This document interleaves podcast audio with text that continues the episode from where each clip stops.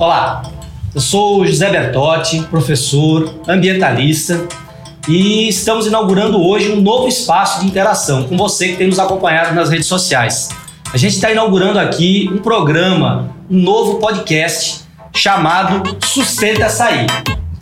Começa agora, Sustenta Essa Aí, o seu podcast fora da casinha. E hoje a gente está aqui com um convidado muito especial. Uma pessoa que tem um carinho imenso dos pernambucanos, que é o nosso querido Zé do Carmo. Zé do Carmo, que foi jogador de futebol, que durante sete anos disputou o Campeonato Pernambucano, conquistando cinco títulos e também disputou o Campeonato Carioca, com conquistas muito especiais. Também teve oportunidade de disputar campeonatos internacionais na Europa. Voltou para Pernambuco e ainda deu continuidade à sua carreira esportiva como futebolista, sendo treinador de 10 clubes de futebol.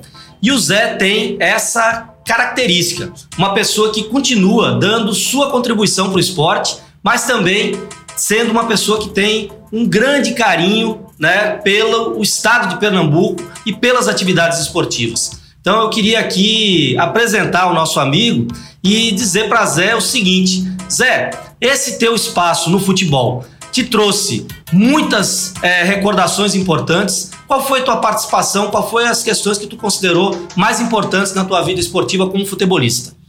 José Bertotti, primeiro uma satisfação muito grande estar com você aqui e dizer que o, o futebol para mim ele foi de um aprendizado muito grande e de fazer grandes amizades, não é?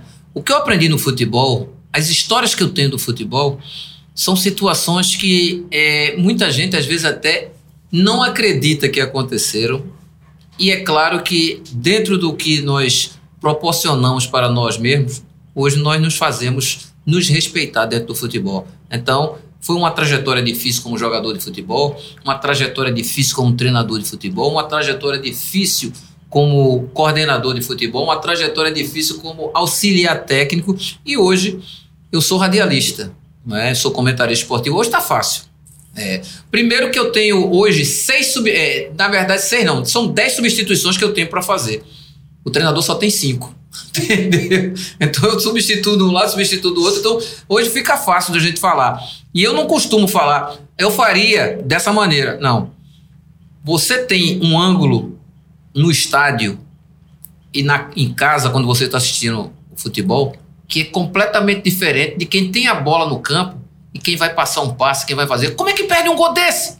Sabe por que ele perdeu aquele gol? Porque ele decide em frações de segundos aquilo ali. Então a vida de jogador de futebol não é fácil. Ah, mas jogador de futebol, ele, ele só vive em bons hotéis, viajando. Você não sabe o desgaste que é. Você não sabe emocionalmente como o jogador de futebol ele sofre não é, quando perde um jogo. O jogador de futebol ele tem família, às vezes não consegue dar a atenção necessária. Você sabe que é passar sete anos da sua vida sem comemorar um aniversário na sua casa?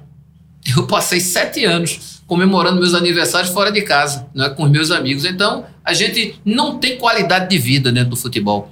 Você tem pressão que é exercida dentro do futebol e você tem que mostrar muito mais do que aquilo que você muitas vezes mostra e não corresponde àquilo que o torcedor quer. Então, o futebol é apaixonante por essas situações, porque eu fiz tão pouco em algumas situações e fui elogiado, e naquilo que eu fiz demais e não fui, eu fico me perguntando: quem é que analisa o futebol de maneira tranquila não é? e fria? Não tem esse. Infelizmente não tem. Então, é, é essas situações que acontecem no futebol que a gente todo dia estamos aprendendo. Não é? Eu tenho é, alguns títulos importantes, como o Tri-Super Campeonato de 1983 no Santa Cruz. Foi o título para mim mais importante do que no Vasco em 1989. Por que foi mais importante? Porque é onde tudo começou.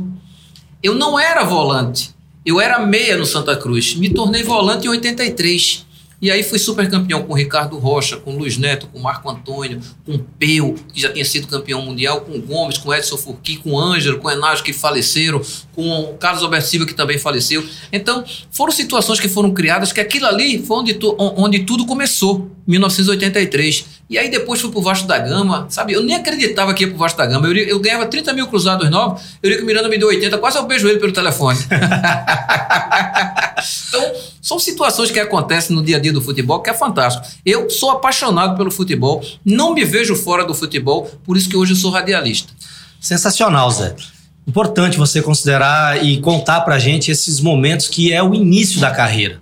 E aí você ter a oportunidade de conquistar esse tri super campeonato aqui em Pernambuco, né? Poucos times tiveram essa oportunidade, né? E isso também é que traz você como essa memória viva do futebol pernambucano, você jovem, né? E eu digo jovem porque o cara trazer com essa sensibilidade o que é ser jogador de futebol, essa tua sensibilidade de fazer um comentário e muitas vezes a gente que fica em casa e eu que nunca fui jogador de futebol, mas gosto e acompanho futebol, né? A gente fica um pouco irritado às vezes. O cara diz assim: não, mas eu faria assim, eu, eu pegaria desse jeito. Não, na realidade o que a gente quer é alguém que tenha realmente uma experiência, né? Que já tenha vivido dentro de campo e que possa estar tá fazendo comentário para chamar atenção para a gente de determinados fatos. Agora é sempre importante também contar um pouco dessa história. Né? É, e acho que você citou aqui também essa, essa sua vivência, para além do campeonato pernambucano, essa sua vivência com o campeonato é, brasileiro. Você foi campeão brasileiro pelo Vasco da Gama. E olhe que eu, na época, tinha também uma fixação nesse campeonato brasileiro. E, evidentemente, é, eu gostaria de saber né, como é que foi esse campeonato de 89. Você, inclusive, foi uma liderança lá no Vasco. Mas você enfrentou craques, né? Do Fluminense, do Flamengo. E me vem a memória aqui que você jogou, por exemplo, com o Zico, não foi? E ali, lado a lado, né, disputando. Você até me contou alguns fatos engraçados, né? Como contou aquele, aquele, aquele momento que você estava jogando ali no Maracanã com o Zico. Como é que foi essa história e como é que foi essa conquista? O que, que isso representou para você, Zé? É, na verdade, assim, em 87, eu já era capitão do Santa Cruz, não é? E a gente jogou contra o Flamengo, no Rio de Janeiro, onde teve um lance muito interessante, que Zico fez três gols nesse dia contra o Santa Cruz. Abel Braga era o nosso treinador. E Abel Braga falou para mim e a Taíde, que eram os dois jogadores de meio campo. Só Taíde, você dá o primeiro combate e Zé fica na sobra. Aí Zico passava por Ataíde, passava por mim. aí Zé, tu dá o primeiro combate. Aí Zico passava por mim, a Taíde tava na cobertura, passava por Ataíde também. Então a gente ficava meio desesperado, a gente tinha que meter o cacete. E Zico não tinha para onde correr, né? E aí, no, no, durante o transcorrer do jogo, nós fizemos 1 a 0 no Flamengo. E aí, um jogador nosso que fez o gol mandou a torcida do Flamengo ficar calada. Aí eu disse, Cardinho, desgraçado, por que tu fez isso pra torcida do Flamengo? Zico acabou de ver, Cardinho. Aí Cardinho, que nada, Zé, é isso mesmo. Disse, tá bom, Cardinho, daqui a pouco Zico 1 a 1 Zico 2 a 1 Eu só te falei pra tu, Cardinho, pra tu não mexer com o homem, Cardinho. Eu disse você não mexer com o homem, mas tem uma falta na entrada da área. A falta na entrada da área já tinha 43 do segundo tempo. E aí Zico colocou a bola, Birigui, não é? vendo que eu era o, único, o último homem que não virava, ele disse assim: Ô Zé, vira para lá, para o lado da bola, filha. Ele chamou um palavrão, eu não gostei que ele chamou um palavrão comigo. Quando ele não chama um palavrão comigo, eu fico virado para o lado dele e xingo a mãe dele também. Entendeu? Ele xinga a mim, eu xingo a dele. Aí Zico tungou. 3 a 1 Eu disse, tá vendo, mané? Tu tinha lá tomar o gol? Aí Birigui diz que eu queria ver o gol de Zico também. Aí eu disse, ah, eu queria mesmo. Eu queria mesmo ver o gol de Zico. Eu peguei a bola, levei pro meio campo e a gente tirou ali, tudo bem. No Maracanã, no Vasco da Gama, me colocaram, Zé do Carmo, você tem que marcar Zico e tal. Eu disse, sim, senhor, professor. Aí, se, tem algum problema? Eu disse, nenhum. Oxi, eu marcar Zico. Aí tá bom, terminava o jogo. Teve uma época que nós passamos cinco jogos o Vasco sem perder do Flamengo. Certo. E aí a gente estava de bem com a vida, né? Beleza, sem problema. Passou esse tempo todinho. E aí me levaram para alguns programas esportivos e perguntaram assim: aí Zé, como é marcar Zico? Eu disse, não sei. eu nunca consegui. então, Zico, fantástico. Fantástico, um cara assim, dentro das quatro linhas, você tem que, tinha que ter a percepção de entender o que, é que ele ia fazer. Como é que você ia entender? Zico era Zico entendeu? o rei do Maracanã. Então, era fantástico. Então, o, o, o Campeonato Brasileiro, para mim, era um campeonato que eu tinha sede de ganhar. E eu fui o capitão do Vasco em 1989. Eu saindo daqui do, do Nordeste. Aí, por quê? Aí os caras diziam, por que tu foi capitão do Vasco? Não, porque eu era mais bonito. os caras, não, fala sério. Não, na verdade é o seguinte, eu sempre fui um cara muito falante dentro do campo. Entendi. Ao ponto dos juízes, né, ficarem chateados mesmo. Rapaz, tu fala demais. Aí eu disse, não, não tô lhe xingando, não tô falando nada demais. Tô primeiro perguntando porque o senhor marcou aquele pênalti, porque o senhor deu um amarelo aqui. E ficava o tempo todinho. Tá, tá, o tempo todinho.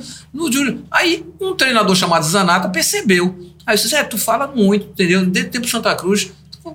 Nesse jogo tu vai ser o capitão, porque no outro o Giovanni vai entrar. Eu só joguei com o Giovanni, com o Romário, com o Roberto Dinamite, com esses caras que podiam ter sido capitão também. Só. Só que eles falavam menos Junto do que eu. você. É, falavam menos do que eu dentro das quatro linhas. Então, esse meu linguajar de estar tá toda hora junto com o juiz e enchendo o saco do juiz, porque você não deu aquele cartão amarelo fulano e tal. Aí eu disse, porque eu quis. Aí eu disse, senhor, só tá certo, entendeu? Às vezes o cara não sabia o que eu queria falar. Aí esse puto apitou bem hoje, hein? E o cara tava pensando que eu tava xingando ele. Não, eu tava elogiando o juiz também, que eu queria fazer a política da boa vizinhança, muitas vezes. Então, Campeonato Brasileiro, eu precisava de todo eu queria ganhar um Campeonato Brasileiro. Como eu queria ganhar um Campeonato Brasileiro? Então, 89 chegou nesse dia. Não é? O Vasco contratou Rober, é, é, é, Bebeto e emprestou Roberto Dinamite para a Portuguesa de Desportos. Roberto Dinamite não foi o nosso líder ali, grande Roberto Dinamite, que eu tenho até hoje como uma grande amizade que eu fiz ao longo do futebol. Então, o Bebeto veio, Bebeto foi importantíssimo para nós. A gente teve a Cássio, entendeu? Mazinho, tetracampeão. Então foi sensacional aquele ano. Eu, William, Bismarck e Henrique. Era o meio-campo do, do, do, Vasco da Gama naquela época. Aí na frente tinha Bebeto Sorato. Toda vez que eu vejo eles dois, eu me lembro do meu filho, que eles ajudaram a criar meu filho, né? É, que ganhava bicho e eu comprava o leitinho para Breno, né? então, foram situações fantásticas. Eu cheguei no Vasco da Gama, fui recebido de uma forma, parecia que eu era jogador do Vasco há mais de 10 anos. A torcida do Vasco até hoje tem um carinho muito especial por mim. Por quê? Porque eu sempre dei a vida dentro do campo. Eu sempre fui um cara de muita garra, de muita disposição. Então eu colocava tudo aquilo dentro das quatro linhas ali. E no Campeonato Brasileiro de 89 aconteceu tudo isso. Foi fantástico, Campeonato Brasileiro. Sensacional, Zé. Eu tenho uma curiosidade aqui que eu queria te perguntar, que é o seguinte. Primeiro que eu admiro muito os, o, o, o, o esporte coletivo. Você tem o craque, você tem o, o cara que, que tem um destaque maior, mas nas quatro linhas, todo mundo cumpre sua função. Uma outra coisa importante que você destacou aí foi, foi esse lance. Pô, eu vim do Nordeste, mas eu tinha minha experiência e tinha o meu, meu estilo. E o técnico reconheceu isso, me colocou como líder do Vasco naquele time. Você foi o, o capitão do time. Mas uma, uma questão que eu queria, assim, que você pudesse comentar com a gente aqui. É, no futebol, claro que você tem o time favorito, o time que está melhor posicionado. Mas nas, na hora do jogo, no clássico, você não pode dizer qual é o resultado do jogo. Às vezes, surpreende. Sim, sim. Não estou falando daquela situação ali que você estava jogando um, um time que jogava de igual para igual para qualquer time. Mas às vezes você tem a situação de um time que não é o favorito e ganha o campeonato. Isso torna o futebol um esporte, digamos assim, mais competitivo do que um basquete, onde o time que está é, liderando o campeonato todo, normalmente é aquele que vai ser o, o, campeão no final. Você acha que o futebol realmente ele é mais competitivo do que outros esportes de, de grupo? Mais competitivo e diferenciado por conta disso. Nem sempre no futebol o melhor vence. Você às vezes monta um time, não é que você acha que é o melhor do, de todos e você não, não consegue ganhar nada. Porque tem uma coisa chamada vestiário. Que se você não tiver alinhado com os jogadores, você não vai para lugar nenhum. Se o vestiário ele tiver dividido, pode ter certeza que dentro das quatro linhas vai acontecer a mesma coisa. Vai acontecer essa divisão. Às vezes tem treinador que não percebe. Às vezes tem treinador que só cuida dos 11 titulares e ele esquece que você tem reservas que vão ser tão é, é, é, é, importantes quanto os titulares. Então é importante você dar atenção a todos eles. Então no futebol tem que acontecer isso. Hoje há uma preocupação de vestiário há uma preocupação a mais de vestiário, porque tem pessoas que tomam conta do vestiário. Fulano de tal toma conta do vestiário. Para você ter uma ideia, eu, como auxiliar técnico de Roberto Fernandes, eu fui para o ABC de Natal. Roberto era o treinador e Roberto disse: Zé, cuida do, do vestiário, deixa comigo. Quando eu cheguei no vestiário do ABC pela primeira vez, eu vi três grupos. Um grupinho ali conversando, outro grupo aqui conversando, outro grupo ali. Aí eu cheguei, amigos, dá pra gente juntar aqui, por favor? Aí disse: olha, Papai fica muito triste quando vê o grupo dividido. O papai Roberto Fernandes. então, vamos fazer o seguinte. A partir do momento que entrar aqui no vestiário, o que você conversar serve para ele, para fulano, para Beltrano, para Cicano. Essa conversa interessa para todo mundo. Então, a partir de hoje, qualquer tipo de conversa que tem aqui não terão grupos, terão o grupo. Então, a gente já começou a sair da zona de rebaixamento aí, porque o ABC era o único time em 2013 rebaixado para a Série C. E o ABC foi o time que conseguiu sair da, da vigésima posição para a décima terceira posição. Caraca. Então foi uma recuperação fantástica. Roberto Fernando teve participação muito, foi decisivo, não tenha dúvida nenhuma. E a gente, com essa conversa, não é? Daqui, como é que tá? E teu menino? Foi pro colégio hoje? Teu menino chorou essa noite todinha, entendeu? E essa cerveja, tá tomando menos? E aí, tá namorando? Então, esse tipo de conversa que a gente tem que ter com o atleta, que ele se sente importante.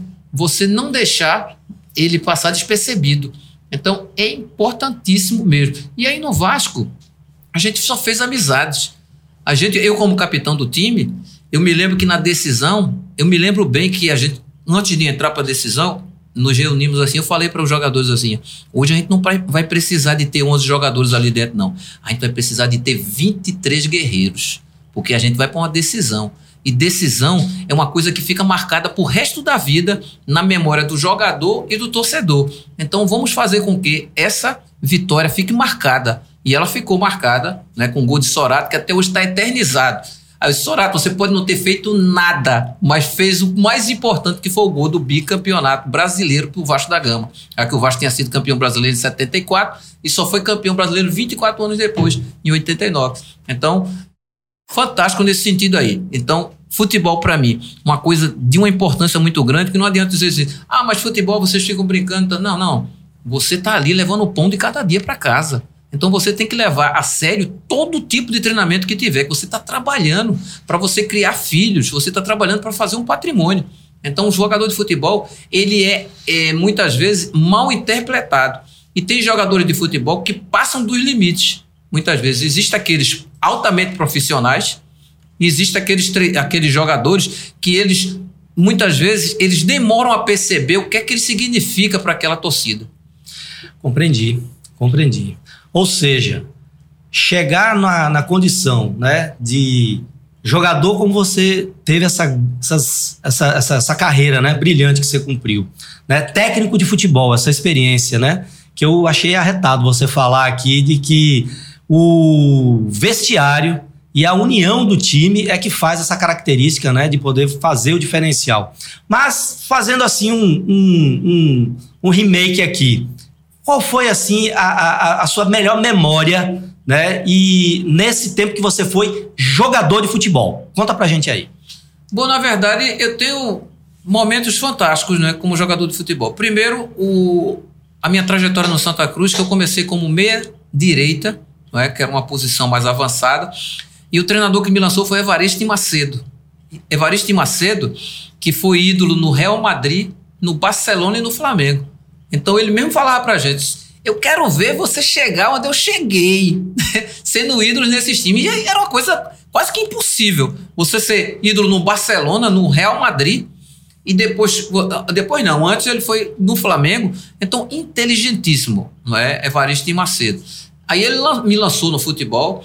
No dia do, do, do que ele me colocou na primeira partida, ele perguntou se eu estava com medo. Aí eu disse: Não, não estou com medo, não. Eu, para mim, eu estava todo borrado. mas ultrapassando aquele momento que eu precisava. Eu estava dentro de uma ansiedade muito grande por causa daquele jogo ali, não tenha dúvida nenhuma. Então, o que é que acontece? Você vai vai tendo, não é, nessa trajetória de jogador de futebol, você vai começando a entender, não é, melhor o seu dia a dia. O seu dia a dia tem que ser de uma seriedade muito grande. Eu não sou só jogador de futebol quando eu coloco a camisa de um clube. Eu sou jogador de futebol quando eu também tiro a camisa do clube e vou para minha residência e vou pegar minha família e vou sair. Ou vou sair sozinho. Eu tenho uma, uma imagem a ser zelada. E tem muitos jogadores de futebol que esquecem esse tipo de situação. Ah, eu preciso ir para balada, eu preciso. Tá bom, meu amigo. Eu sei que você precisa ser um, um ser normal. Mas nem sempre você pode ser esse ser normal. Quando você perde um jogo, você não pode sair e você ir para qualquer lugar. Você tem que evitar. Sabe por quê? Porque o emocional daquele torcedor ali está muito aquém do normal. Então você evita. Eu evitava algumas situações. Eu, quando perdia, ficava chateado, ficava. Mas não ficava chateado ao ponto de achar que o mundo tinha acabado. De jeito nenhum. Entendi. Eu apenas ia me fortalecendo para que o próximo jogo eu vencesse. Então eu ia me preparando mentalmente. Então, eu, eu em algumas situações, eu tinha uma preparação que até a própria esposa em casa dizia assim: e aí? Aí eu disse, calma, filho, esqueci de você não. Apenas tem uma preparação melhor pro jogo pra gente chegar não é, ao ápice quando a, coisa melhorar. Então me dê esse tempinho também aí. E ela entendia, não é? Porque era normal. Mas é futebol, família, não é torcida, são, são situações muito estranhas. Porque já pensou, meu filho vai pro colégio, aí você, ah, teu pai não joga nada tal. O menino vem chorando pra casa. Entendi. Entendeu? Só que o meu era um sacana também, né? Ah, meu pai não joga nada, não, que joga é o teu. Entendeu? Ele falava, ele era bom. Ah, danado, viu? É, mas tem uns que falam, tem outros que não falam, mas a Claro. gente ficava não é, preocupado com aquelas situações que Claro. aconteciam. Em, em relação a dirigentes de futebol, dirigente de futebol, eh, tem uns que têm sensibilidade. Eu trabalhei com um que era de uma sensibilidade fantástica, Eurico Miranda. Ah, mas Eurico Miranda era um cara problemático para os outros clubes, para nós não. Eurico Miranda, ele, ele, ele, ele tinha o feeling de sentir exatamente o que nós precisávamos ouvir. Até para xingar a gente, ele sabia xingar. Jogaram nada! Com esse futebolzinho vão chegar aonde? A gente entendia. Porque ele fazia leitura de jogo. Ele chegava pro treinador, por que tu fizesse aquela mexida?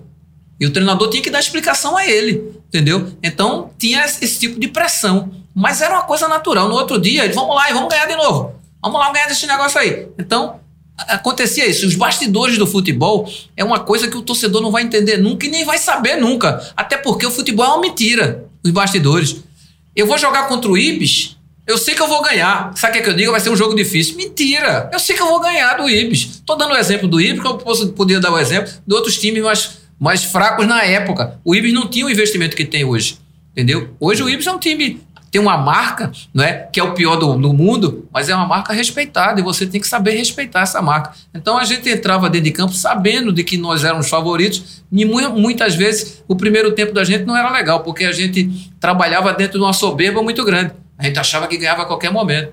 E a coisa estava caminhando para o lado ruim, aí isso aí, vai dar nada. Daquele jeito a gente, a gente xingava dentro de campo. Cansei, já dei murro em amigo meu dentro das quatro linhas sem querer, entendeu? O Ricardo Rocha deu um murro na barriga de Ricardo Rocha. Ricardo, quando ele vier com você aqui, afasta, que eu vou dar um murro.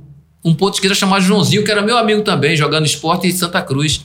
Aí quando o Joãozinho veio com a bola que limpou, o Ricardo ficou na frente. Aí o murro foi nele. Eu e pra você, você sair? O doutor entrou dentro de campo me chamando de louco. O doutor do Santa Cruz, doutor Braulio Pimentel. Você é um doido, viu, Zé do Carmo? Aí eu disse, tá, doutor, mas ele passou na frente, então eram situações que aconteciam ali dentro das quatro linhas que a gente tinha que saber conviver com aquilo ali e, e ter a, a, a palavra certa é você ter que, não é compreender, a palavra certa é você ter o controle exato de, de determinadas situações. Porque a pior coisa do mundo é você toma o primeiro gol, toma o segundo, toma o terceiro, daqui a pouco vai para uma goleada. A gente aconteceu isso contra o Náutico. Carlos Alberto Silva queria bater em mim dentro do vestiário uma vez. Porque eu tava de volante, ele botou de ponta direita e botou outro volante. Eu andei dentro do campo, andei que fiquei arretado. Eu errei nesse dia. Isso é uma das coisas que eu me arrependo até hoje. Quando entrou no vestiário, ele partiu pra cima de mim. E eu também fui pra cima dele. Entendeu? Os caras tá fora, vice. Os jogadores disseram, tá aí fora, amanhã tu não, nem parece aqui. Aí ele me chamou lá e disse, olha, eu passei do meu limite. Como você também passou. Como eu preciso de você, você precisa de mim zero a zero, tá bom? Mas tá bom, professor. Então ele foi dessa capacidade. Tenho saudades dele até hoje, porque ele nos deixou muito cedo. Um cara sensacional. Campeão brasileiro pelo Guarani em 78. Aquele Assisti esse jogo, viu, Zé? Sensacional. Menininho, Não. mas foi talvez o primeiro jogo da minha memória. É, sensacional aquele jogo ali. Depois eu vim conviver com um cara que de uma liderança, não é? De uma, uma, uma força mental. Vou dizer, eu já trabalhei com treinadores psicologicamente fortes, mas igual aquele ali. Zé, essas são memórias importantes. E aí eu queria dizer pra galera, sustenta essa aí. Veja o que o Zé tá dizendo. A gente que não é do de dentro do vestiário, de dentro das quatro linhas, não conhece esses detalhes. Eu achei sensacional você contar pra gente essas, essas, essas, essas, essa, digamos, essas particularidades, né? Porque o torcedor tá ali na, digamos assim, na iminência da vitória, da derrota, né? Esse momento de sensibilidade. Mas é muito importante, eu acho que isso também tem que ser uma questão para a vida da gente. Vale para o futebol, mas vale para a vida a gente se colocar no lugar do outro. Você está nos fazendo enxergar coisas aqui que eu mesmo tô, tô achando interessante. E aí, aproveitando aqui que você tem assim essa, essa sensibilidade, né? Nós estamos vivendo um momento hoje no Brasil, Zé, que muita gente está querendo sair do Brasil para trabalhar lá fora, porque estamos num momento de crise política, econômica, social. Mas você teve uma oportunidade também de trabalhar fora do Brasil. Eu aqui não tenho a memória, isso que eu queria que você nos contasse, Mas eu acho que naqueles anos 90, você foi jogar em Portugal, eu acho que não tinha tanto jogador brasileiro na Europa. Não tenho essa, essa memória. Sim. Como foi essa experiência? Um brasileiro lá, né? É, para você, foi, foi uma, uma experiência importante? Como é que você foi recebido como brasileiro jogando lá na Europa no Campeonato Português? O que, que você traz pra gente dessa referência? Até porque eu sei que você é brasileiro de coração, pernambucano da gema, mas tem essa experiência. Então conta pra gente, pra gente saber como é que foi essa experiência. É, primeiro que a minha saída do Vasco foi uma saída onde os dirigentes não entenderam. Eu tinha mais seis meses de contrato no Vasco e eu pedi para sair. Eu pedi para sair por quê? Porque eu estava com 30 anos quando eu pedi para sair do Vasco e é, financeiramente eu estava sentindo que eu não ia conseguir guardar o suficiente para quando eu parasse de jogar. Então, a minha saída do Vasco, ela se deu por conta do lado financeiro mesmo. A gente tinha uma moeda que eh, era uma moeda que não era sustentável, né? todo dia tinha um preço, tudo, tudo aquilo que nós comprávamos, e a, a moeda ia desvalorizando a cada dia. Então, para mim, não era interessante. Eu tinha já comprado o meu primeiro apartamento, tinha comprado o segundo, mas ainda era pouco para o que eu precisava. E aí eu pedi para sair do Vasco num sábado, numa terça-feira eu estava vendido para Portugal. A minha venda para Portugal foi para a Acadêmica de Coimbra, um time da segunda divisão de Portugal. Eu estou saindo do Vasco da Gama, capitão da equipe, saindo para um time de segunda divisão, mas eu queria sair.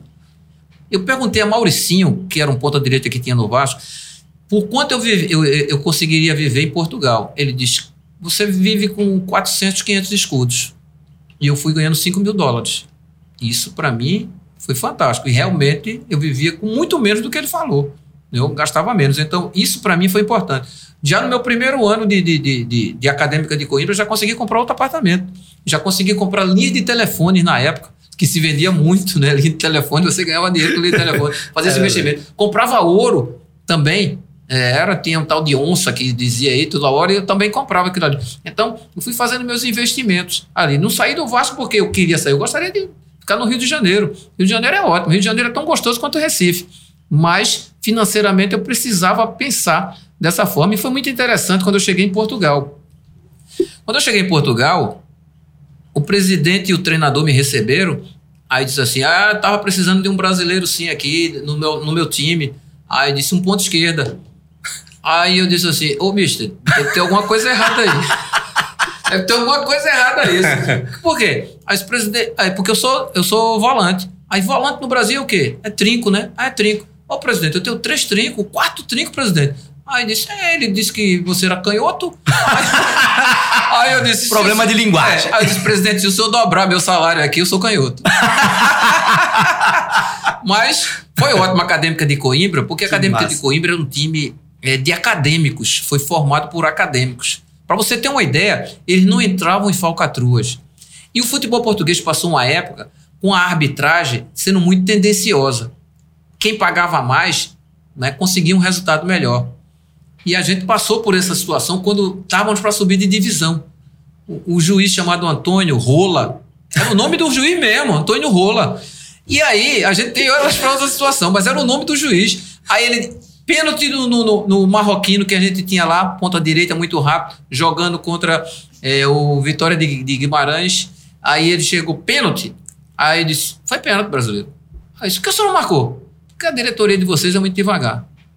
Meu irmão, o cara foi explícito. Falou assim mesmo pra mim. Aí eu Nossa. disse, não, o senhor não tá, não tá falando sério não, estou falando sério. Ele pode cair dez vezes na área, eu não vou dar pênalti nenhuma vez. Já pensou isso dentro do jogo? Aí, quando chegou no intervalo, eu chamei o presidente e, e- e chamei o, o preparador físico junto com o treinador. Disse, ah, o, o- Antônio Rola falou isso. Aí disse, agora segura ela, porque eu não vou segurar, não. Entendeu? Então, aconteceu esse tipo de situação que foi fantástico. Dois anos depois, quando eu saí de lá, ele foi preso. Esse juiz também estava no meio da falcatrua. Então, foi mais um juiz que também estava nesse, nesse esquema todinho. Então, foi terrível aquilo ali, porque os acadêmicos não se viam não é, naquelas, naquela situação de estar envolvidos nisso, porque era acadêmica de Coimbra, onde formou juízes, doutores, eles tinham esse tipo de situação. Então, em Portugal, joguei três anos maravilhosos. Maravilhosos, três anos em Portugal. Mas não, não, não conseguimos nada porque a acadêmica não era de esquema. Entendi. E eu me lembro que nesses anos 90, realmente, a gente viu alguns escândalos no futebol europeu. Né? Você está relatando esse fato real que você está trazendo para a gente. Né, do, do, juiz, que inclusive depois foi preso. A gente viu algumas coisas na Itália também. Isso, né, a máfia. A máfia que se envolveu lá com loteria, Isso, né, aquela situação. Exatamente. Mas eu Paulo Rossi dizer... foi preso. Pois o cara é. que tirou a gente da Copa do Mundo, ele estava três meses preso, depois foi liberado, fez um gol na gente e Olha aí. ficou por isso mesmo. Olha aí. Pois é, mas eu costumo dizer o seguinte: esse tipo de problema acontece em muitos lugares, mas aí é boletim de ocorrência, a polícia, a justiça que resolva isso. Eu queria também, é, Zé, te perguntar a vida pós-futebol, né? A vida pós-futebol. Mas você já deu um lance aqui importante pra gente.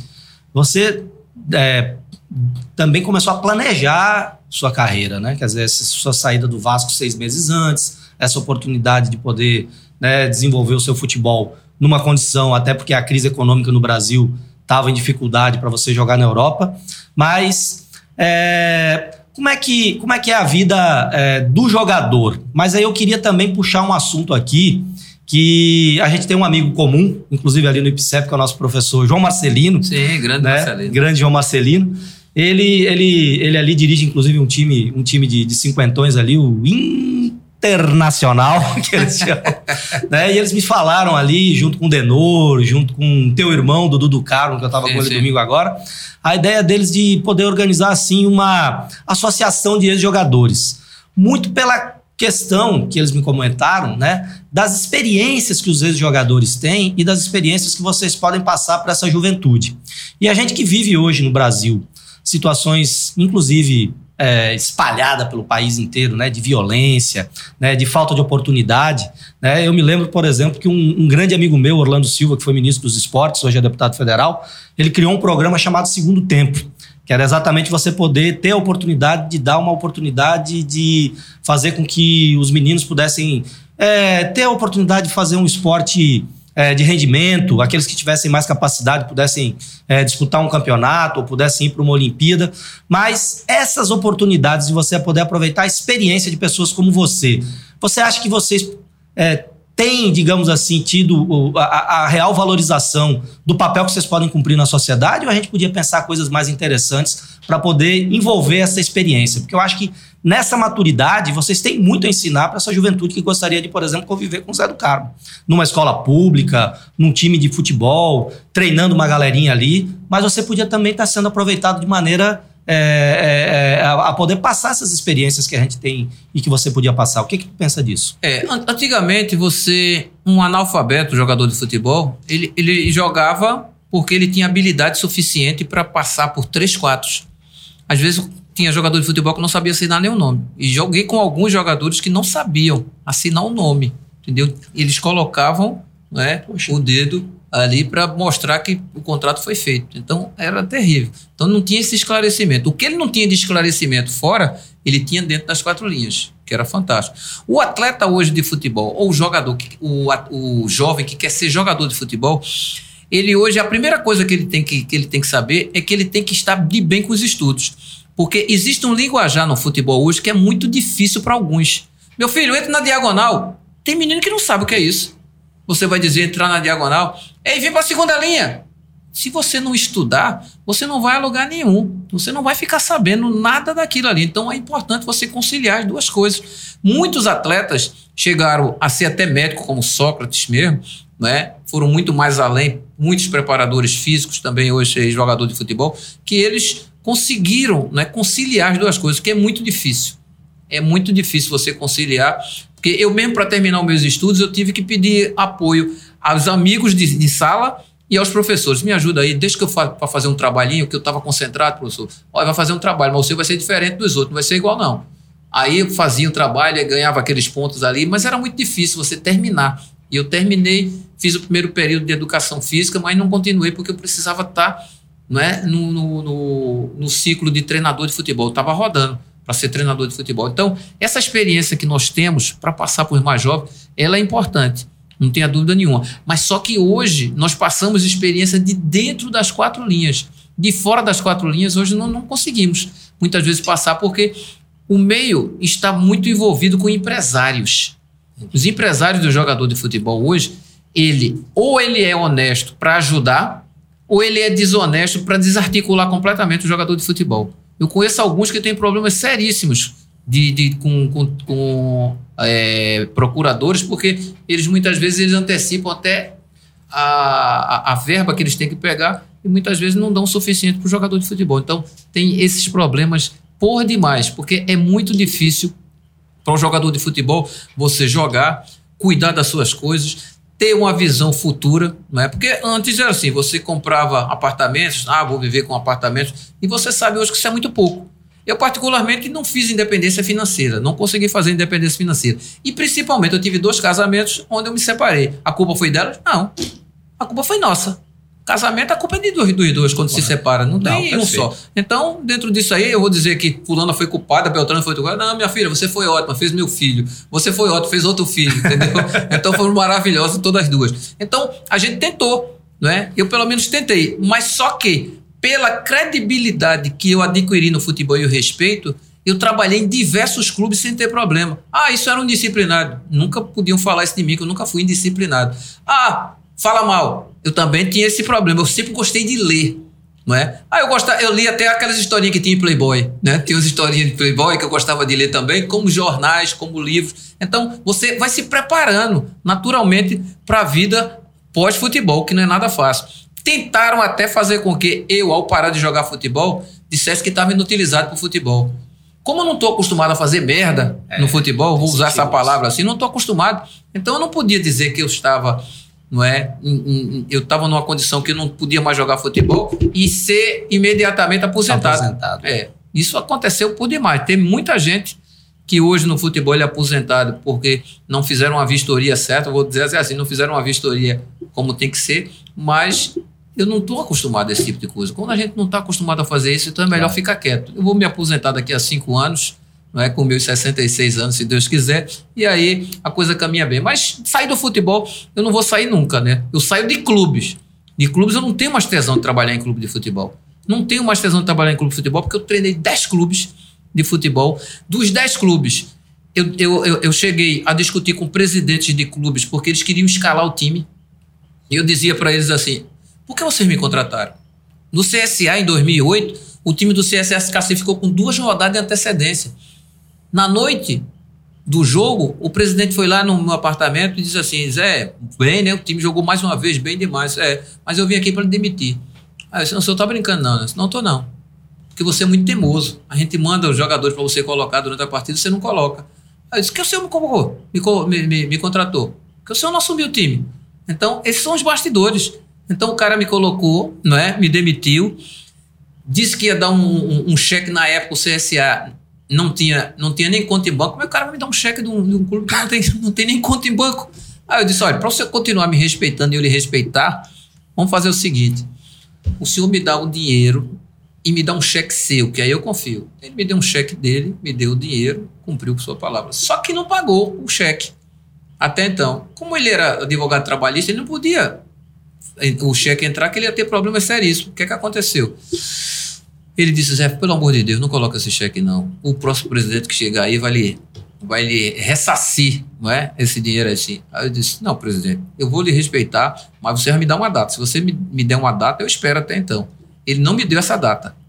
Não me deu outra data. Entrou outro presidente. Outro presidente entra, e aí eu disse, eu tenho que receber esse dinheiro de algum jeito. Né? Claro. Né? Então eu disse, presidente, o, o menino que eu lancei aí no CSA, chamado Adriano, o, o, os portugueses estão vindo para assistir o clássico de domingo. Então só vai levar Adriano se eu passar boas informações, além dele assistir o jogo, viu? Então eu quero dizer bem claro que eu não vou dar essas explicações todas, não. Se eu não me pagaram, Zé, qual é o número da tua conta? Imediatamente. Não deu cinco minutos, o dinheiro estava na conta. Aí você vai me perguntar, cadê os portugueses? Perderam o avião. então aprendi a mentir, a mentir com eles também. Então no futebol você tem essas é. situações também. Mas quem estava em dívida com você era eles, não era quem isso? Quem estava era eles, Pronto. entendeu? Eurico Miranda fez um contrato comigo que eu não sabia. Mazinho, meu amigo Mazinho, ele chegava para mim e disse: Zé, pelo amor de Deus, você tu renova muito rápido. Não, Mazinho, não é renovar rápido, não. Olha, de 88 para 89 eu não sei, mas de 89 para 90 Vê lá, tu foi campeão brasileiro e capitão, hein? Tu tem que fazer um contrato bom, Zé. Pelo amor de Deus. Não, Mazinho, tá tudo certo o que eu vou pedir. Aí disse, quanto é que tu vai pedir? Aí disse, eu vou pedir 250 mil por mês e que e, e 250 é, de 350 de luva e 150 por mês.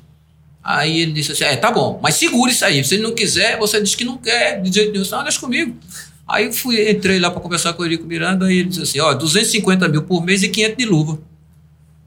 Muito, muito mais do que eu estava imaginando. Só que. Ah, ele, ele fez essa proposta ele fez você? essa proposta maior do que a minha que eu ia fazer para ele. Por isso que eu perguntei: o que é que o senhor está imaginando para me dar? Aí você, só que eu era jogador de seleção brasileira. Eu é. tinha sido convocado para a seleção brasileira e jogador de seleção Sim. brasileira no Vasco ele tem um patamar mais elevado financeiramente. Aí deu mais 5, 10 minutos, acabou. Pô, quase eu beijo o cara, eu aqui. Aí saí, aí Mazinho disse: Meu Deus do céu, lá veio o cara de novo, já renovou. Não acredito, Zé. Não acredito, fez merda de novo, Zé. Aí eu disse: Mazinho, tu não me falou que jogador de seleção podia pedir mais. Ah, é, pode pedir mais. Ele triplicou, velho. O que eu tava pedindo aí foi muito aquém do que eu tava pedindo. Aí tu já acertou, já acertei. Foi ruim? Aí não foi ótimo, Zé. Pronto. Era assim meus contratos o Eurico Miranda, que reconhecia, não é, a luta do cara ali dentro. Por isso que eu digo que foi um dos dirigentes mais importantes que eu tive. Poxa, realmente sustenta sair, viu? Sustenta. É, porque essa experiência é, é construída no, no dia a dia, né? O Caba chega ali para fazer uma proposta, Mazinho ali, né? Fazendo assessoria para você. Assessoria. Aí Mazinho se surpreendeu. Muito. Mas na realidade quem surpreendeu mesmo foi o velho Eurico, né? É, não, mas ele disse assim, e eu, eu, disse assim, não vou pensar, você vai pensar o quê, Zé do Carmo? Eu tenho certeza, do Carmo, que ele não tava nem esperando, ele parece que ele tava lendo a minha vida. Eu tenho certeza que essa proposta tá ótima, Zé do Carmo. Aceita logo isso aí, Zé do Carmo. Assina Beleza. logo o contrato, rapaz. Excelente. Zé, eu não vou poder deixar de fazer uma pergunta para você aqui, que é a seguinte. Ah. Pernambucano de coração aqui. Recentemente ganhei o título de cidadão pernambucano, há 30 anos aqui em Pernambuco. Mas eu tenho um time do coração lá onde eu nasci. Que eu queria saber se você teve alguma experiência lá na Serra Gaúcha. Por acaso, você teve a oportunidade de jogar em Caxias do Sul? Joguei em Caxias do Sul. É, foi uma, uma, experiência muito interessante contra o Juventude. Foi Santa Cruz e, e, Juventude. No ano que o Juventude subiu de divisão. Olha aí. É, agora, o que eu gostei mesmo né, da, de, de, da, da, da, Serra Gaúcha foi o churrasco e o vinho. que a gente perdeu o jogo, né? E foi no verão ou no inverno?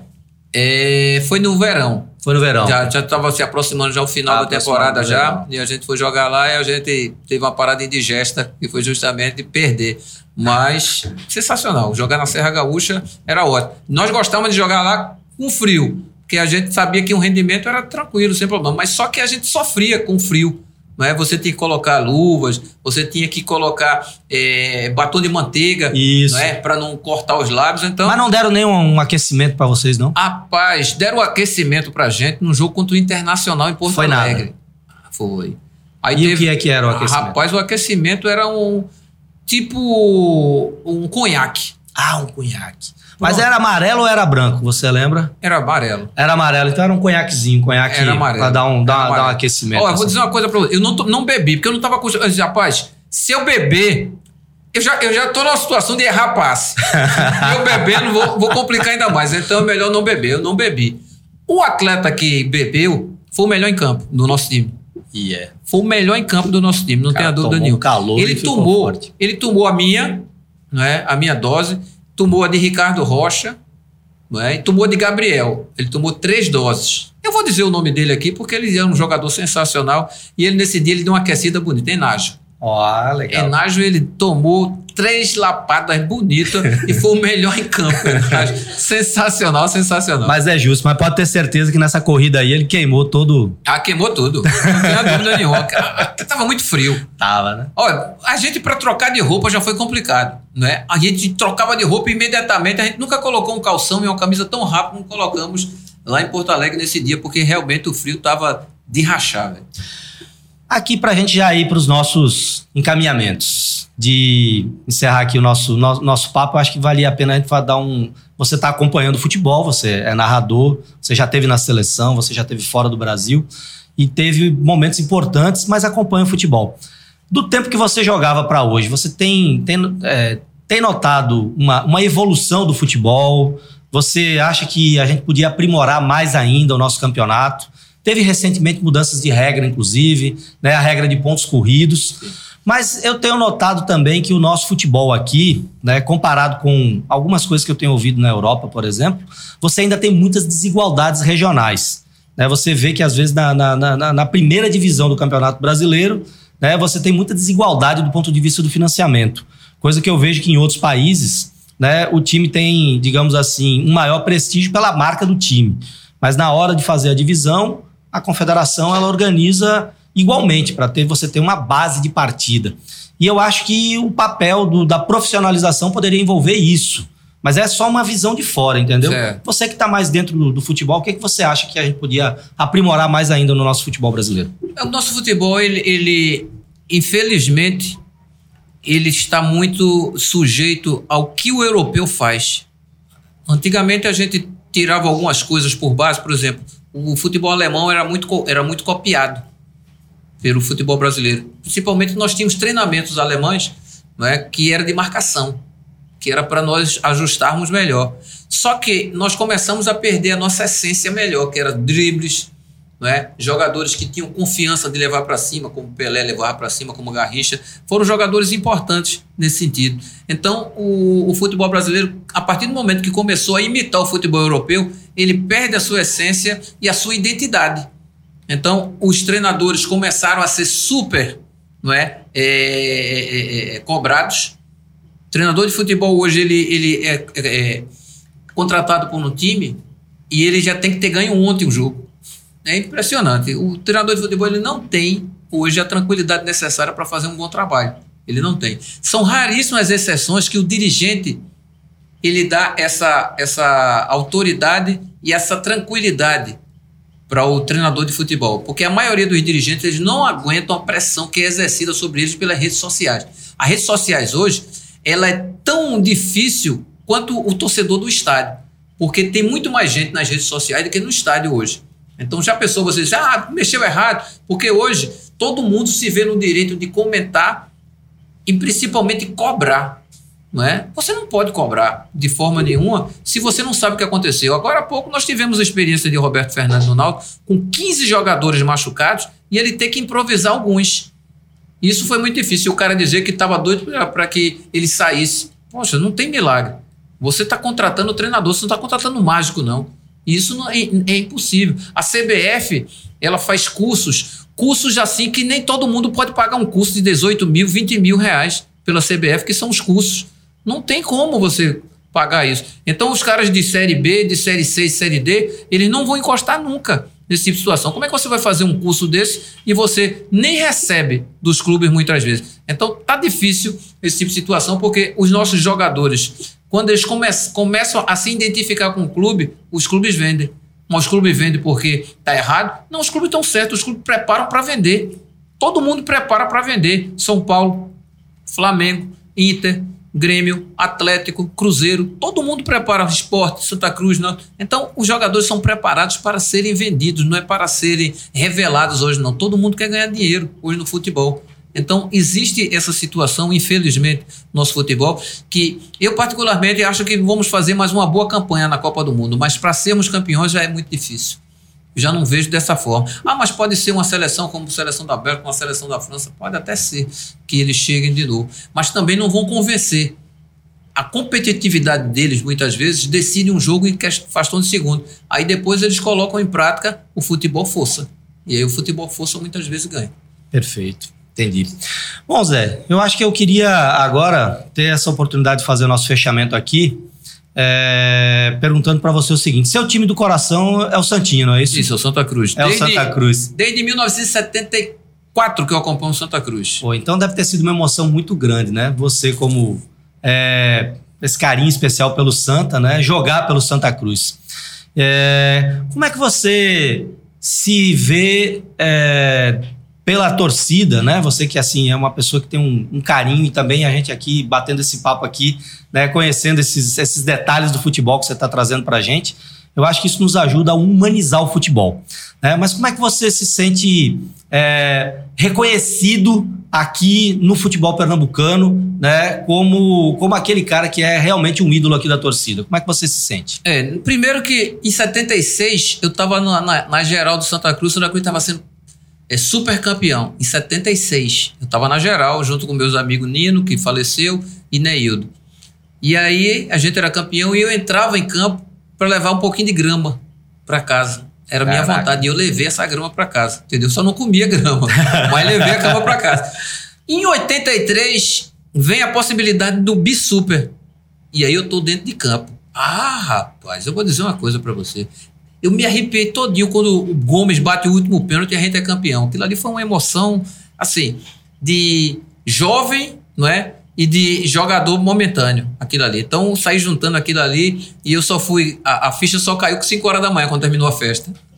Entendeu? Então, foi fantástico isso aí.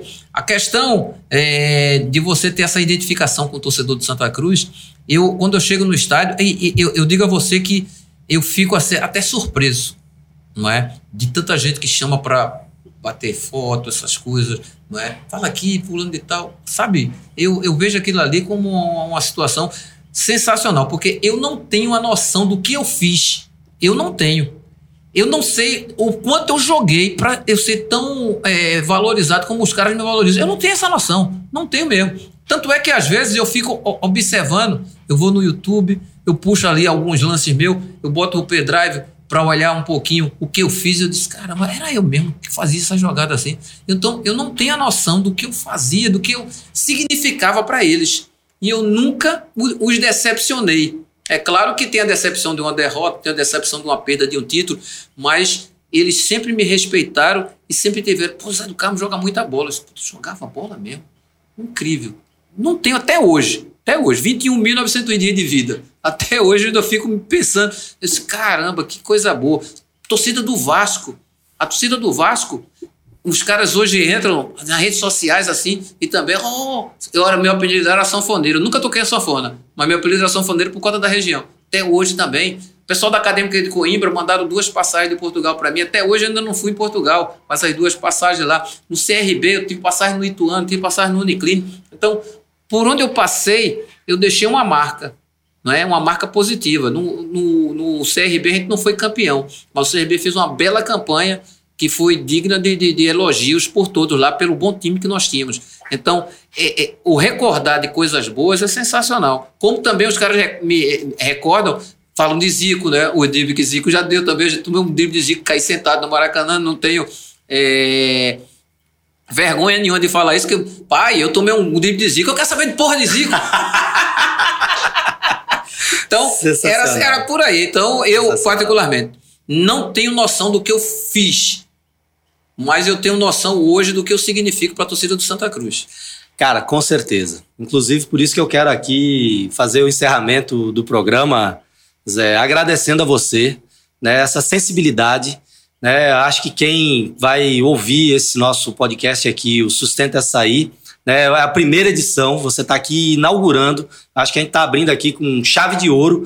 E eu queria também tomar a liberdade aqui, Zé, de fazer alguns, algum, algumas memórias aqui né, de pessoas que vão ter muito orgulho do Bertotti aqui entrevistando o Zé do Carmo. É. Vamos começar pelos torcedores do Vasco. Tem um amigo meu muito querido, né, que você disse que conhece, que é o Lindbergh Farias, Sim. paraibano que mora lá no Rio há muitos anos, que é torcedor do Vasco, desde a época que ele foi diretor da Uni comigo, né, e também o Filé, esse é carioca da Gema, Carlos Felipe Riso, mandar aqui para ele. E aqui em Pernambuco, né, para três pessoas que eu tenho um carinho muito especial, que também são torcedoras do Santa Cruz, que são os seus fãs, né? No caso, uma delas é a vice-governadora de Pernambuco, Luciana Santos, ah, né, que deve estar tá aqui, é, quando nos assistir aqui, vai dizer, poxa, Bertotti botasse para quebrar, como ela fala. O outro é o Inácio França, que é um dos criadores do blog do Santinha, jornalista, meu amigo, que já me levou para ver é, o Santinha vencer uma, uma final de, de campeonato né, aqui no, no, no, no Arruda. E eu disse: pronto, vamos ver o segundo jogo agora na ilha. Ele disse: não, na ilha a gente não vai. Eu digo: poxa, Inácio, a gente viu a, a, o primeiro tempo aqui, nós temos que ver o segundo jogo. Adivinha o que aconteceu? Santinha não foi campeão. Tá vendo, Inácio? Na próxima a gente tem que ver o primeiro e o segundo.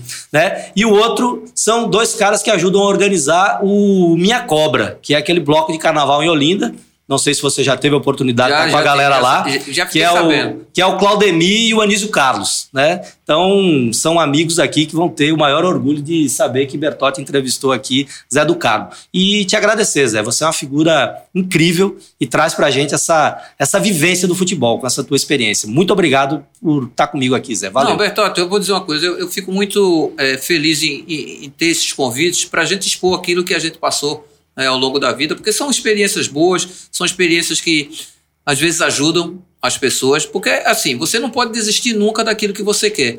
E por incrível que pareça, eu nunca sonhei em ser jogador de futebol. Eu queria É ser mesmo? dentista. Poxa. Só que em ser jogador de futebol, eu levei muito a sério a minha profissão. Ao ponto não é, de, de, de, de, de levar a sério que algumas situações eu chegava ao extremo de me isolar, não é? De mu- mulher, filhos, mãe, pai, para chegar ao meu objetivo. Então, depois que eu entrei, não é? Eu me dediquei. Mas, assim, é o sonho de criança? Não. Não era meu sonho de criança, tá entendendo? Mas eu me orgulho de ter sido jogador de futebol e ter tido muitos bons profissionais ao meu lado. Porque o cara que me mandou para Santa Cruz foi Arlindo Albuquerque, um preparador físico, irmão de um grande jogador de futebol chamado Almir Pernambuquinho, que jogou no Vasco da Gama, que jogou no Flamengo. É um cara que foi fantástico também aqui. Então, foi um cara que me ajudou muito nesse sentido aí. E as pessoas vendo que todo mundo fala que eu jogo bem, né? Só eu, às vezes, que não tenho a noção exatamente. Por isso que eu não tenho é, essa, essa frescura de, ah, mas eu fui jogador de futebol. Não, meu amigo, eu sou, joga eu sou jogador de futebol, mas quando eu estou na rua, eu sou um cidadão igual a você. Eu sou um cidadão normal, eu me sinto um cidadão normal. É claro que eu sou é, é, muitas vezes parado pelas pessoas, dá para tirar uma foto? Dá, não tem problema nenhum, isso é de menos aí. Mas é uma coisa que me satisfaz, não é? Muito. Então, dentro dessa trajetória toda que nós tivemos, que a gente fala, tem muita coisa ainda de bastidores. Então, se eu começar a contar metade dos bastidores, talvez amanhã eu seja mais um no IML. é as verdades no futebol, elas não podem ser contadas todas não é, ao pé da letra. Você tem que saber né, segurar algumas coisas, porque tem muita, muitas arbitrariedades Perfeito. dentro do, do, do, do, do que os bastidores proporcionam. Então, só tenho a agradecer também essa oportunidade. Sustenta essa aí, é sensacional. Tá bom, valeu. Obrigado aí, cara. Obrigado grande abraço, Zé. Valeu aí. Maravilha. Grande abraço pra vocês aí. Tchau, gente. Valeu. Sustenta essa aí, o seu podcast Fora da Casinha.